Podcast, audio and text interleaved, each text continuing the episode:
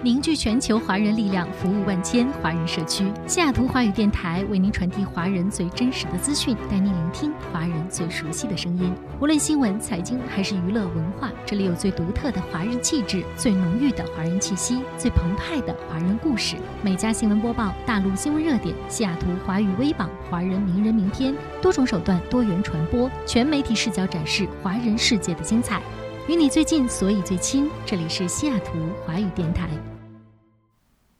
听众朋友，大家好，这里是海外华人都在听的美家新闻播报，我是燕欣。今天是北京时间九月二十二号，北美当地时间九月二十一号。首先来到今天的新闻头条：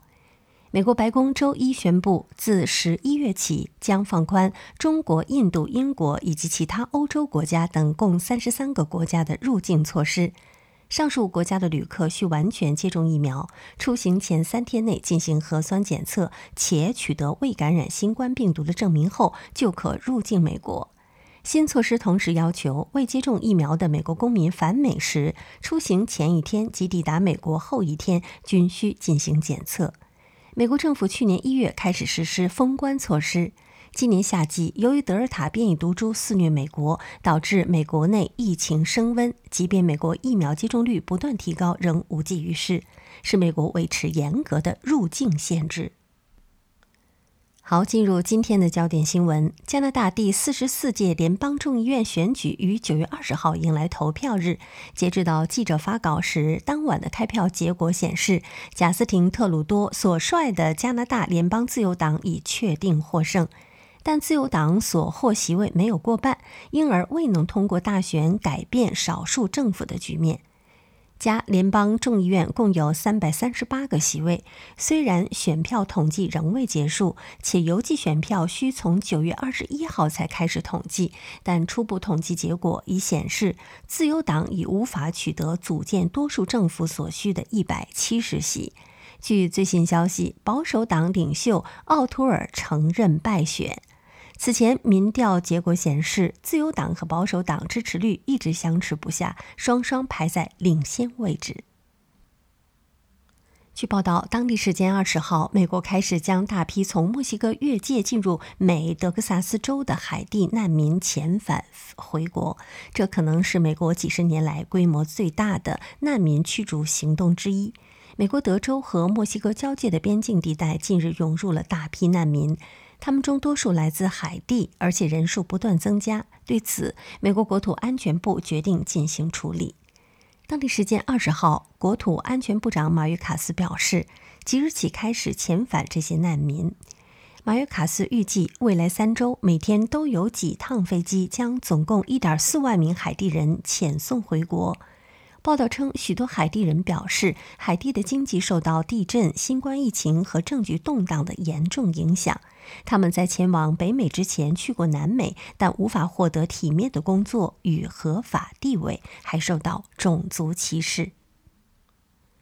欧美股市二十号全线下跌，其中纽约股市三天股指显著下跌，道琼斯工业平均指数跌百分之一点七八，标准普尔五百种股票指数跌百分之一点七，纳斯达克综合指数跌百分之二点一九。欧洲三大股指也下跌，其中英国伦敦股市《金融时报》一百种股票平均价格指数跌百分之零点八六，法国巴黎股市 CAC 四十指数跌百分之一点七四，德国法兰克福股市 DAX 指数跌百分之二点三一。九月二十号，辉瑞宣布其新冠疫苗能有效保护五到十一岁儿童。纽约市长白思豪呼吁联邦 FDA 加快审核程序，在万圣节前批准其使用。白思豪呼吁 FDA 尽早批准辉瑞疫苗的使用。我们需要在万圣节前得到它，把它送给孩子们作为万圣节的礼物。市卫生局长乔克西表示，儿童也像成年人一样，将需要打两针辉瑞疫苗，只是每剂的量少一些。两针之间相隔三周，第二针打完后两周算完全接种。市公立医院总裁凯兹表示，如果儿童比成年人接种后更快地产生免疫效果，他不会感到惊讶，因为儿童的免疫功能更强。近日，美国某太空公司宣布，他们希望通过使用 3D 打印技术来制造火箭的所有部件，并试图减少零件数量，提高零件的可靠性。该公司表示，计划在2022年进行首次全 3D 打印火箭的发射。报道称，利用人工智能来告诉 3D 打印机该做什么。打印之前，工作人员会对打印结果进行模拟，然后对 3D 打印机进行培训，以降低不良率。该火箭的零件将比同类火箭少一百倍，它的发动机仅由一百个部件组成，而一个普通的液体燃料火箭可能有数千个部件。据报道，尽管当今的科学和医疗手段都比百年前有了突飞猛进，但最新的数据显示，美国在新冠疫情中病死的人数仍然超过了该国在1918年西班牙大流感中的死亡人数。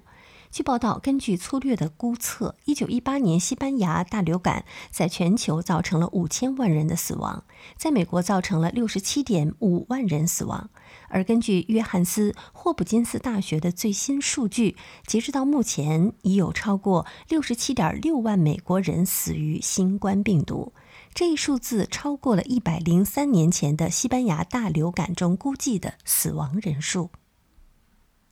据报道，卢旺达一家法院二十号裁定电影《卢旺达饭店》主角原型保罗·鲁塞萨·巴吉纳有罪，罪名与恐怖主义有关。法院认定保罗·鲁塞萨·巴吉纳是一个需要为恐怖袭击负责的组织的成员。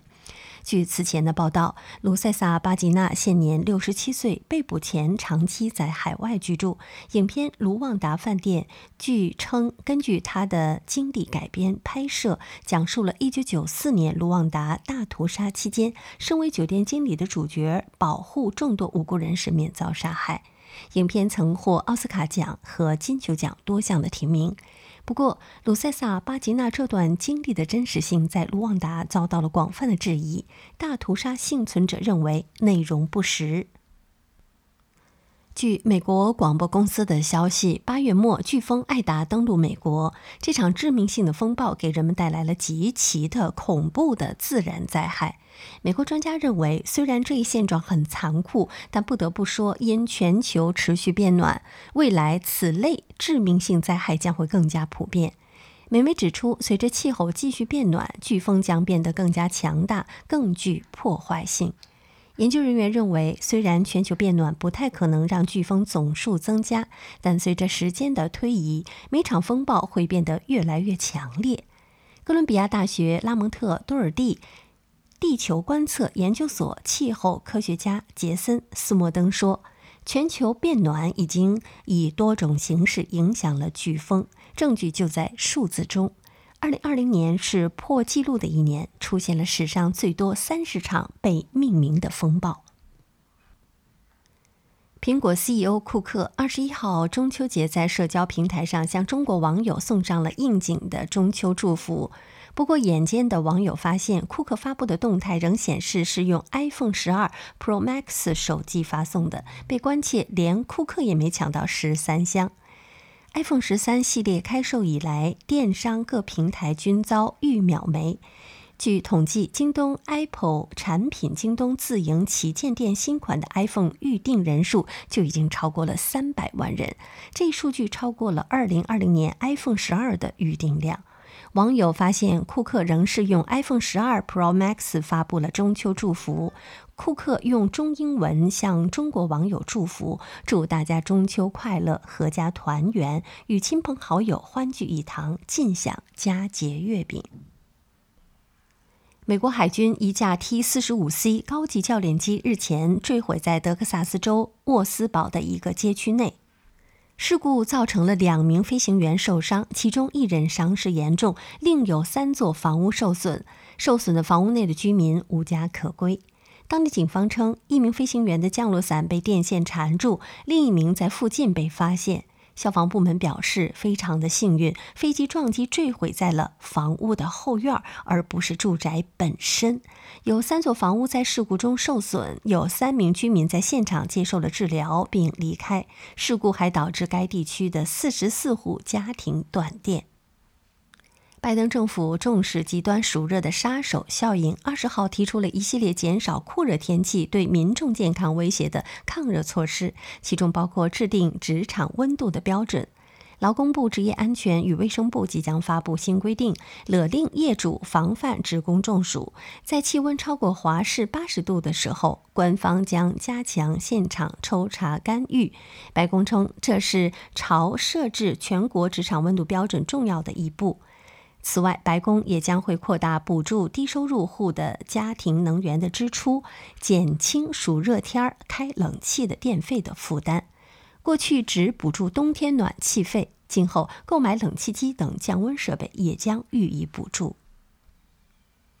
据报道。欧洲航天局驻俄罗斯代表处负责人皮舍尔表示，安装在国际空间站俄罗斯科学号实施舱外壳的欧洲机械臂计划于九月二十二号首次通电。